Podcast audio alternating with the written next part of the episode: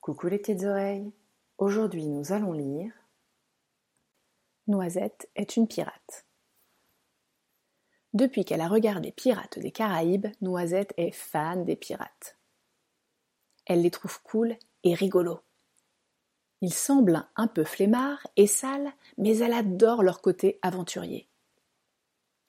Attention, tout cela n'est que du cinéma, car sur les mers et les océans sévissent de véritables pirates. As-tu déjà entendu parler du terrifiant capitaine Barbichou? Pourquoi est-il si terrifiant? C'est que, sacrebleu, il ne rit jamais. De mémoire de requin, on n'a jamais entendu le moindre éclat de rire provenir de ce pirate, calme et déterminé. Mais si, si, je vous assure, ses compagnons des mers ont tout essayé. Les guilis, les black carambars, les pots de banane, mais rien, rien. Pour sûr, il serait vainqueur à LOL qui ressort. Nom d'une tourte aux épinards, je m'égare. Revenons à nos moutons. Noisette, qui voulait traverser les océans, naviguer sur un fameux trois-mâts fin comme un oiseau et surtout conquérir des trésors, décide de partir un bon matin vers le port le plus proche pour rejoindre l'équipage du terrible Barbichou. Après des jours et des nuits de marche à travers les villes et les campagnes, elle arrive à bon port. Lorsque Noisette trouve le bon bateau, elle demande à parler au capitaine. Tous les pirates la conjurent de faire demi-tour, mais Noisette insiste. C'est alors qu'apparaît le capitaine Barbichou. Qu'est-ce que cet enfant fait sur mon navire? Ce n'est pas une garderie ici. Débarrasse-moi le plancher, vers de terre. Nom d'un caramel mou, c'est vrai qu'il est coriace le bougre. Noisette essaye de lui faire les yeux du chapeauté.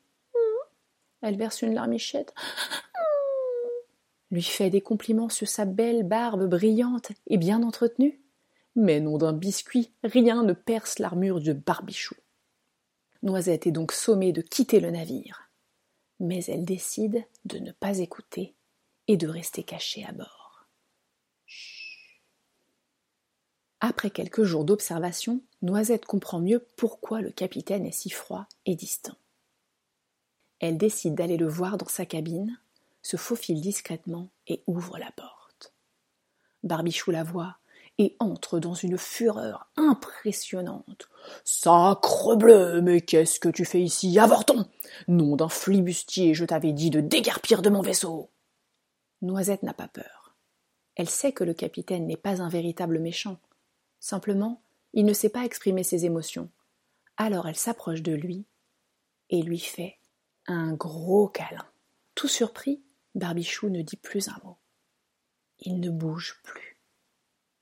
Très vite, il sent son cœur ramollir. Son corps devient tout léger. On appelle cela l'effet chamallow. C'est magique et ça rend heureux tout simplement. Après cette parenthèse barbe à papa, le capitaine Barbichou et Noisette discutent longuement.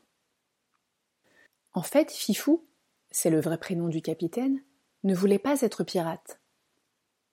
Il voulait devenir clown. Mais son arrière-grand-père était pirate, sa mamie était pirate, son père était pirate. Alors il n'avait pas eu le choix et ça l'avait rendu très très malheureux. Noisette comprend très bien ce que ressent le capitaine et lui propose une solution. Elle deviendra stagiaire capitaine pour apprendre le métier et d'ici quelques semaines, elle prendra sa place à la tête de l'équipage. Ensuite, elle se chargera de l'accompagner dans les plus grands ports du monde pour qu'il puisse vivre de sa passion, les spectacles de clowns. Si tu passes près des côtes, tu pourras entendre parler du fabuleux cirque Fifou Barbichou et de ses spectacles merveilleux.